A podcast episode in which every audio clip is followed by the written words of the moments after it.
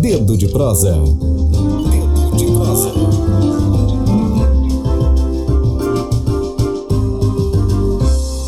Um bom dia especial para você que nos ouve na plataforma Spotify, o nosso podcast, o Tamborcast.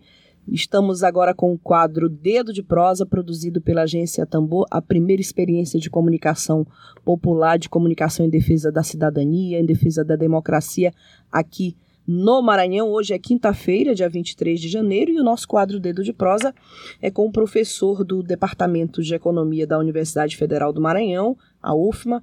Ele é doutor em políticas públicas. Estou aqui com o professor José de Ribamassa Silva. Professor, Bem-vindo à Rádio Tambor, bom dia para você.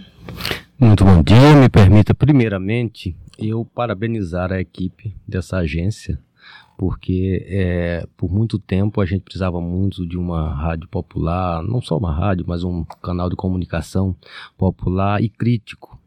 E gostaria de registrar de público que este meu reconhecimento ao trabalho de vocês. Muito obrigada pelo, pelo incentivo. Estamos aqui resistindo e vamos conversar com o professor sobre a importância da educação no campo para o desenvolvimento do Maranhão. Professor é economista, mas ele tem como objeto, um de, um de seus objetos, não é isso, professor? De pesquisa a educação no campo para o desenvolvimento do Maranhão. Professor, Maranhão é o estado brasileiro com o maior número de pessoas vivendo na zona rural, é a maior população rural do Brasil e educação no campo. É evidente que se apresenta como um aspecto estratégico. É, a gente pode começar esse debate, esse bom debate aqui com você, sobre qual é o significado da educação no campo para um estado como o Maranhão. É evidente que São Paulo, Rio, Minas Gerais ela tem o seu peso. Mas aqui no Maranhão, por ser um estado, um estado mais rural do país, qual é exatamente a importância que ela, é, que ela tem aqui no estado com as nossas características, com um dos piores IDHs do Brasil. Maranhão e Alagoas disputam os piores indicadores sociais do Brasil de pobreza. Qual seria? De fato, nós temos aí vários aspectos para poder destacar o que seria essa importância, né? mas veja, é, a, a, ideia de educação do campo é um conceito, uma construção uh, que é, ela é além de uma educação no campo, porque ela é uma educação no e para o campo, sim, não? Sim, sim. porque ela é construída pelos sujeitos do campus com seus referenciais. No nosso caso, nós temos um estado que, como você bem destacou, tem muitos indicadores sociais nas posições é, mais desagradáveis né? do país. Do né? país, né? Então, no nosso caso especificamente, nós temos mais de 2 milhões de pessoas ainda vivendo no campo. Nós precisamos pensar uma educação que possa ser adequada à vida no campo. Né? E a construção de um projeto de educação do campo que foi feita pelos movimentos sociais, sobretudo durante a década de 90, e que se materializou na forma de uma política da educação do campo em termos nacionais no, durante a primeira década do, do século atual, para o desenvolvimento do estado do Maranhão seria um caminho que a gente, do qual a gente não pode abrir mão. Né? Mas nós podemos uh, ver nos diferentes aspectos em que o que, que isso significa para o estado do Maranhão. Primeiramente, nós temos uma população é, que ainda está numa situação muito desfavorável em relação ao acesso aos alimentos. Sim. Porque nós, nós tínhamos aí, no meados do, da primeira década deste século, nós tínhamos a cada 10 casas, nós tínhamos 7 em segurança alimentar significa que nós precisamos urgentemente trabalhar isso. No final da década, esse percentual havia caído para seis casas. Mas isso é inaceitável, Sim. porque o alimento é uma condição da existência humana. Então você não pode pensar que as pessoas terão que acordar e ter dúvidas se elas terão acesso à comida naquele dia ou não. Então, isto já seria suficiente para a gente ter um desenvolvimento assim, muito forte de um processo educativo no campo. Mas como é que isto se processa? A gente tem que associar, pensar a educação do campo ao processo de reforma agrária.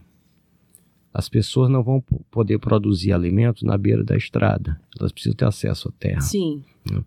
Então, esse não é um debate que se possa, que possa se dissociar. Ou seja, a educação, a gente não pode discutir a educação no campo sem fazer essa interface entre insegurança ou segurança alimentar, produção de alimentos, é tudo isso. Isso, produção de alimentos, a- acesso à terra, Acesso acesso, à terra, condições, as condições né? de produção. as condições de produção, inclusive a, a terra é apenas um dos Uhum. elementos, né?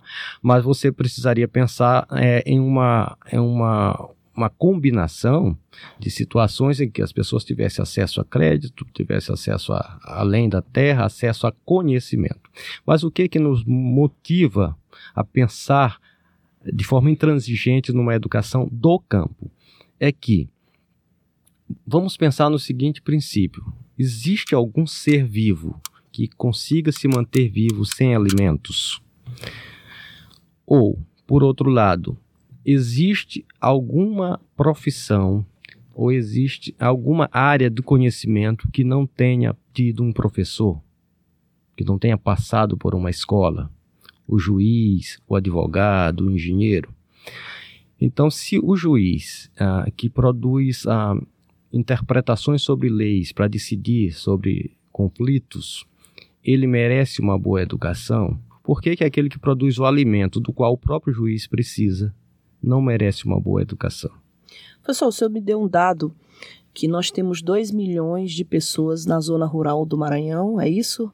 E eu tenho aqui uma população estimada para o Maranhão de mais de 6 milhões de maranhenses, de pessoas vivendo no Maranhão. 6 milhões e 800 mil, quase 7 milhões de pessoas correspondem à população do Maranhão.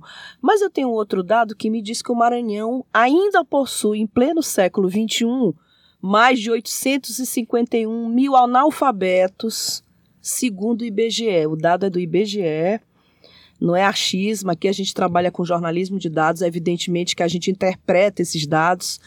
Se nós temos 2 milhões de maranhenses na zona rural e temos oito- mais de 800 mil analfabetos, claro que isso não significa que estão todos na zona rural. Mas isso pode nos induzir a pensar que as políticas de educação no campo aqui no Maranhão fracassaram? Bom, eu diria que não se trata de um fracasso.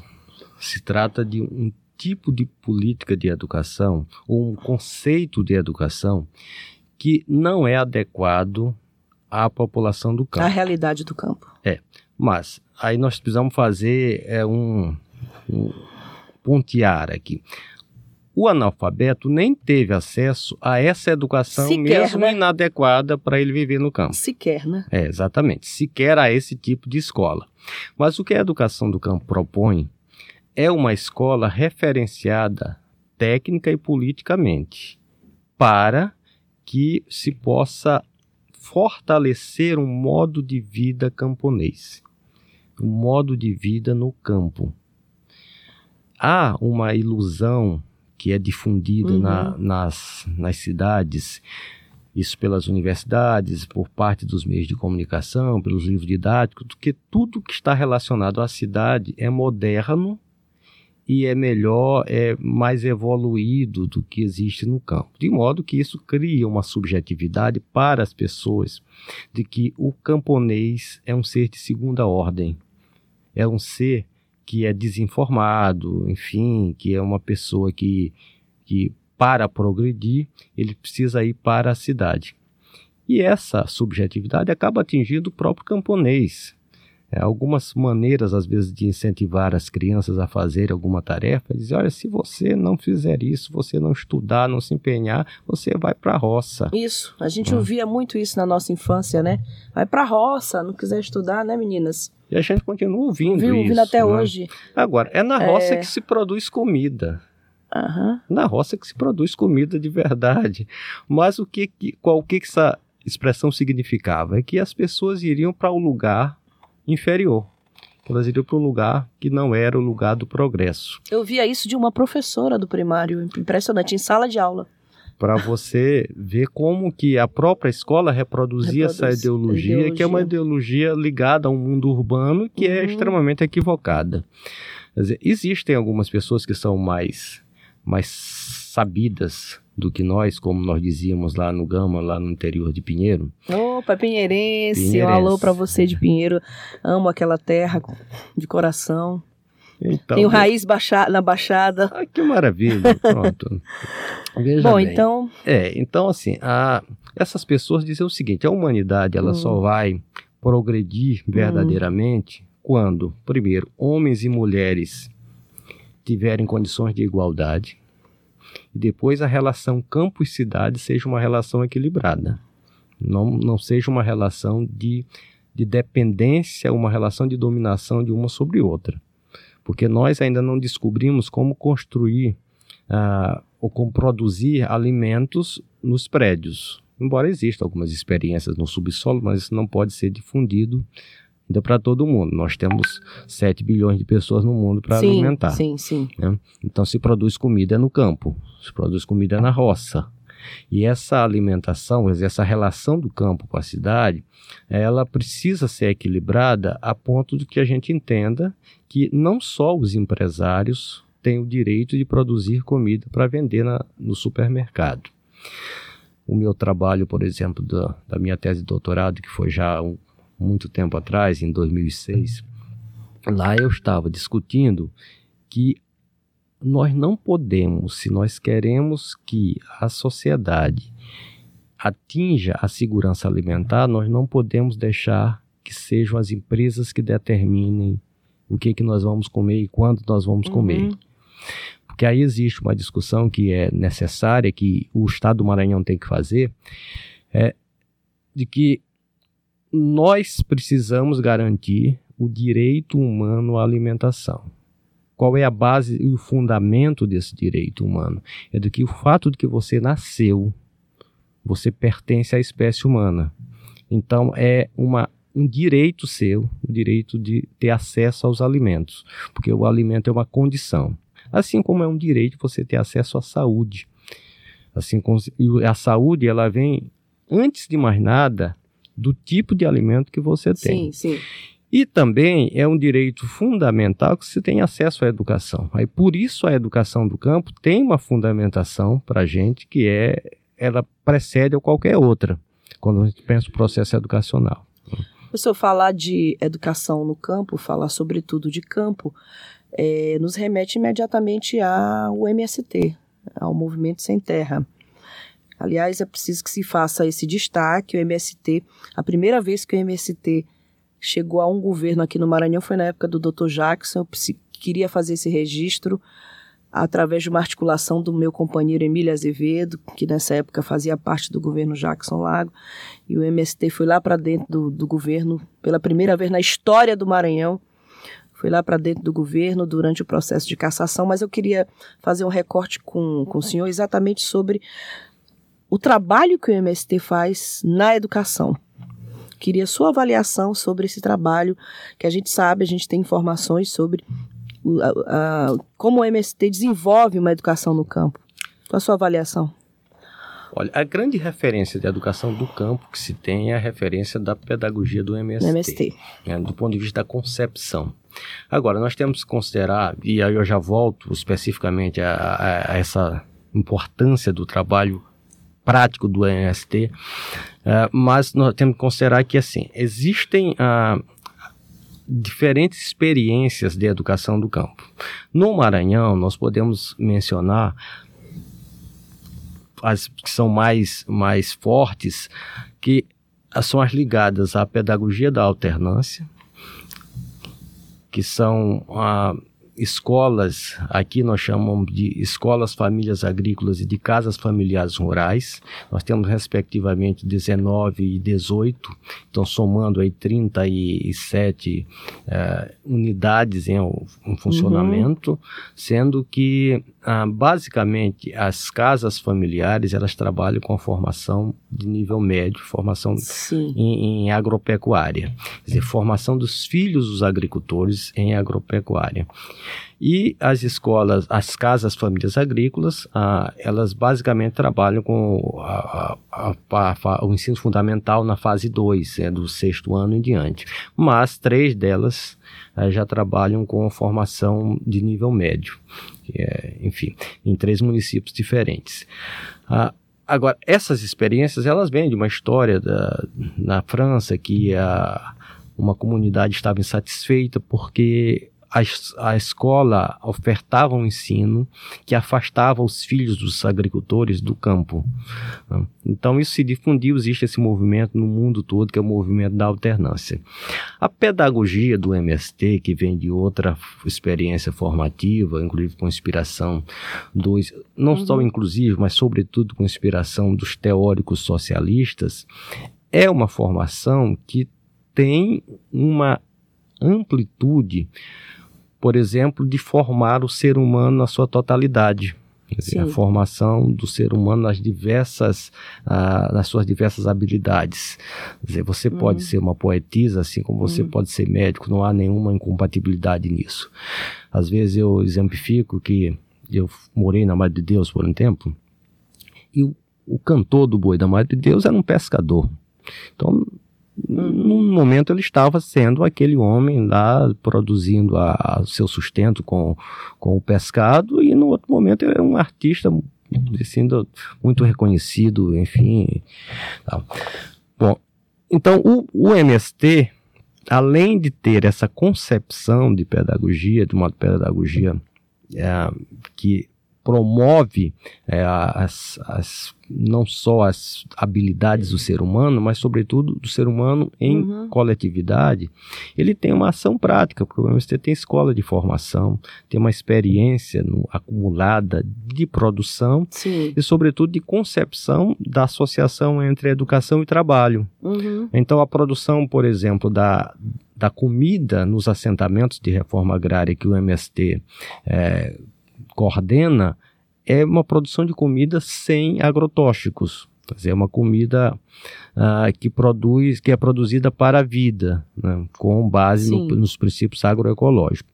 Aí, no caso do Maranhão especificamente, o MST tem dado uma contribuição muito grande, sobretudo no último, no último momento aí da, que a gente vive na última etapa, como mudamos aqui o grupo que estava na gestão do Estado, que está na gestão do Estado agora, é que houve um convênio com o, com o governo do Estado para o combate ao analfabetismo, usando o método Sim Eu Posso. Né?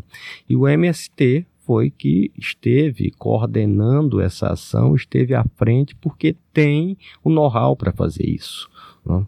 E de fato houve aí um alcance muito grande dessa medida do governo, do Estado, através dessa, dessa associação com o MST.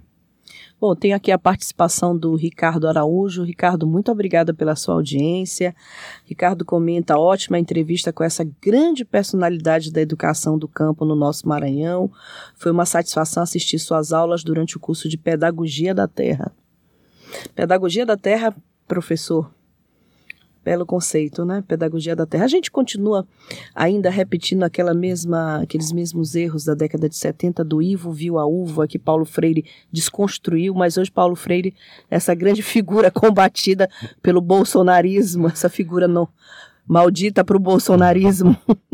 Pois é, ainda bem que é maldita para ele. Ainda bem né? que é para ele, né? Você, é até elogio pois é, não ser reconhecido. É. Seria preocupante se ele elogiasse. Pelo né? bolsonarismo. é, Sim, olha só. Ah, eu, por exemplo, sou oriundo de uma experiência educacional aqui do estado do uhum. Maranhão, chamado Projeto João de Barro. Uhum. Né?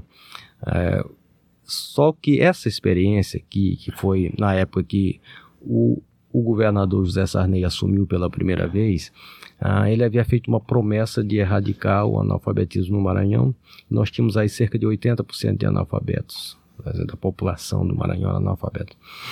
E então ele se inspirou numa experiência do movimento de educação de base, que era da pedagogia da educação popular. E foi então feito esse projeto né, para a zona rural do, do, do Maranhão. Entretanto, a, o processo, como toda política pública, o processo de implementação sofre muitas alterações.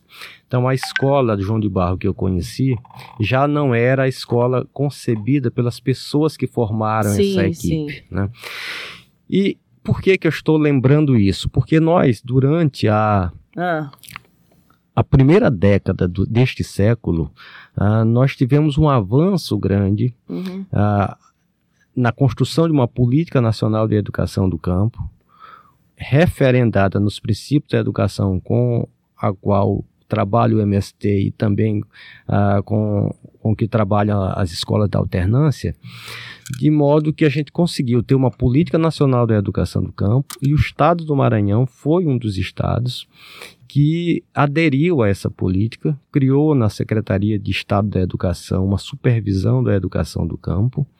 E esta Já faz supervisão. algum tempo, né, professor? Já, isso foi por volta de 2005. Isso. né? Então, essa supervisão, ela cuidou da escola, da- enfim, da parte eh, de uma educação específica que era necessária no estado do Maranhão, coisa que era já há muito tempo imprescindível. Bom, mas o que, que acontece? A, a UFMA, por exemplo, em 2008, aderiu a um programa que o MEC eh, propôs a partir da demanda dos movimentos sociais para a criação de cursos de formação de professores, que até então nós tínhamos essas experiências de formação até o nível médio, que era feita por essas escolas que eu lhe falei ainda há pouco, e nós não tínhamos formação de professores. Então, as aulas de ligadas, por exemplo, às, às questões de produção eram dadas por agrônomos. O agrônomo, você sabe, ele não tem a formação licenciatura. didática. Então depende de cada, cada um, enfim, descobrir como é que faz. Então a- havia essa firme disposição de criar-se curso para formação de professores para as escolas do campo. De forma curiosa, ah, no atual governo, eh, ao qual eu, eu devoto todo o respeito, mas ah, no que tange à educação do campo, na minha avaliação, tem havido um retrocesso na Secretaria de Educação. Porque ah, foi desativada a supervisão da educação do campo, né, foi feita lá uma reengenharia na secretaria, e o governo está jogando energias eh, no projeto lá da formação da, da- do combate ao analfabetismo e no- mais na educação tecnológica. né?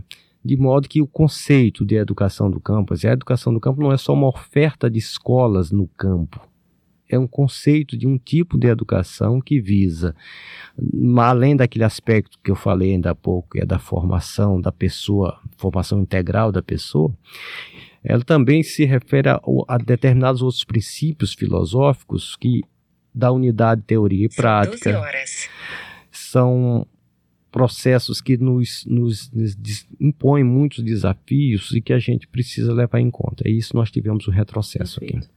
Professor, a gente já chegou aqui no nosso horário final, mas eu não posso deixar que o senhor saia daqui sem lhe fazer uma provocaçãozinha. É, nós já tivemos projeto João de Barro, já tivemos programa de ensino à distância, o primeiro do Brasil. Técnicos de educação foram até o Japão para a implantação da antiga TV educativa do Maranhão.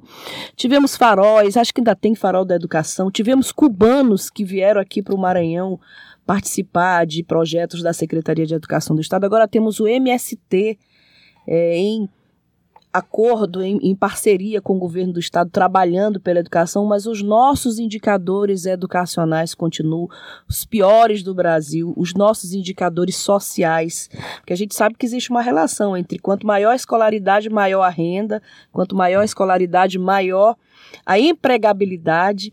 O que, que acontece no Maranhão, na sua opinião? Por que, que é tão difícil reverter esse quadro perverso educacional do Estado há mais de 50 anos? A gente já está no segundo mandato do governador do Estado e tudo continua como dantes no quartel de Abrantes, no que se refere, claro, aos indicadores sociais e aos indicadores educacionais.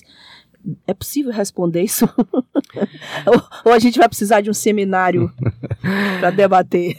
É, eu não me atrevo a ter uma resposta pronta para isso. Eu tenho uma opinião e eu vou tentar dar É assim, isso muito que nós rapidamente, queremos, porque, é isso que nós queremos. porque eu sei que o seu tempo também já está vencido. Mas olha só, ah, primeiro nós temos que levar em conta que não se muda em uma geração toda uma história. É, nós passamos 500 anos no Brasil inteiro é, em que as pessoas não tinham acesso a, ao básico. Né? os pobres né, foram sempre tratados de uma forma assistencialista. Sem dúvida. Então, isto implica você mudar gerações. Houve sim aqui uma tentativa é, com no começo do século de cumprir a Constituição, que é tentar garantir que as pessoas tenham acesso à comida, acesso à alimentação e tenham oportunidades. Então, abriram-se, por exemplo, a, a, as portas da universidade para os pobres. Né? Mas isso provocou de imediato uma reação da nossa sociedade. E de onde que vem isso? E aí eu vou dizer isso como uma resposta muito genérica. Né? Quer dizer, nós vivemos num mundo que nós temos a cada três segundos e meio morre uma pessoa de fome e a gente acha normal. São 25 mil pessoas que morrem por dia de fome no mundo. Isso deveria ser uma coisa indigna para todos nós. Né? Mas por que, que a nossa sociedade aceita isso? Porque nós somos uma sociedade escravocrata. O caso do Brasil, especificamente, nós nos constituímos sobre o trabalho escravo, sobre o trabalho, sobre a escravização dos outros. E a nossa, os descendentes desses que nos escravizaram, eles ainda pensam que estão nessa época. Eles ainda fazem os apartamentos em que tem uma dependência completa de empregada. É uma senzala, uma pequena senzala dentro do apartamento, em que você tem. Nem o banheiro pode ser compartilhado. Isso, nem o elevador em alguns condomínios residenciais. Né? Nem a piscina, os, os equipamentos, com, quer dizer, os empregados, e que na sua maioria são pessoas descendentes dos escravos, como eu, essas pessoas ainda são tratadas como como apartadas. Né? E na educação isso se reflete. Isso vai se refletir nos, nos, nos, nos indicadores sociais. No nosso caso do Maranhão, por que, que isso aparece mais? Porque nós temos 73% da população do Maranhão é negra ou preta ou parda, porque é a autodeclaração. Por exemplo, aqui na sala nós temos agora três que oficialmente somos pardos. Quatro, eu, eu me incluo também. Pronto, mas pardo é negro. Tá então, assim, é claro que aí isto vai refletir mais no nosso estado. Eu diria que, de um modo geral, é isso. Se nós é. tivéssemos tempo, a gente conversaria um pouco mais, mas eu acho que isso Agora, só para. Eu lhe faço de público o convite para voltar logo aqui. tá bem. Porque não acabou o debate. A gente é. vai desejar boa tarde, mas não acabou o debate. Tá muito bem, tá certo. Então eu agradeço muito essa oportunidade e sigamos em frente. Muitíssimo obrigado, professor. Obrigado a você pela contribuição, vocês pela audiência carinhosa de todos os dias nesse projeto que é um projeto que não tem rabo preso com o governo, com prefeitura, com ninguém. Projeto de comunicação em defesa do interesse público e de um Maranhão melhor. Professor, obrigada. Está convidado para voltar aqui. Obrigada a você. Tenha uma ótima tarde. A gente volta amanhã, quinta-feira. Um abraço.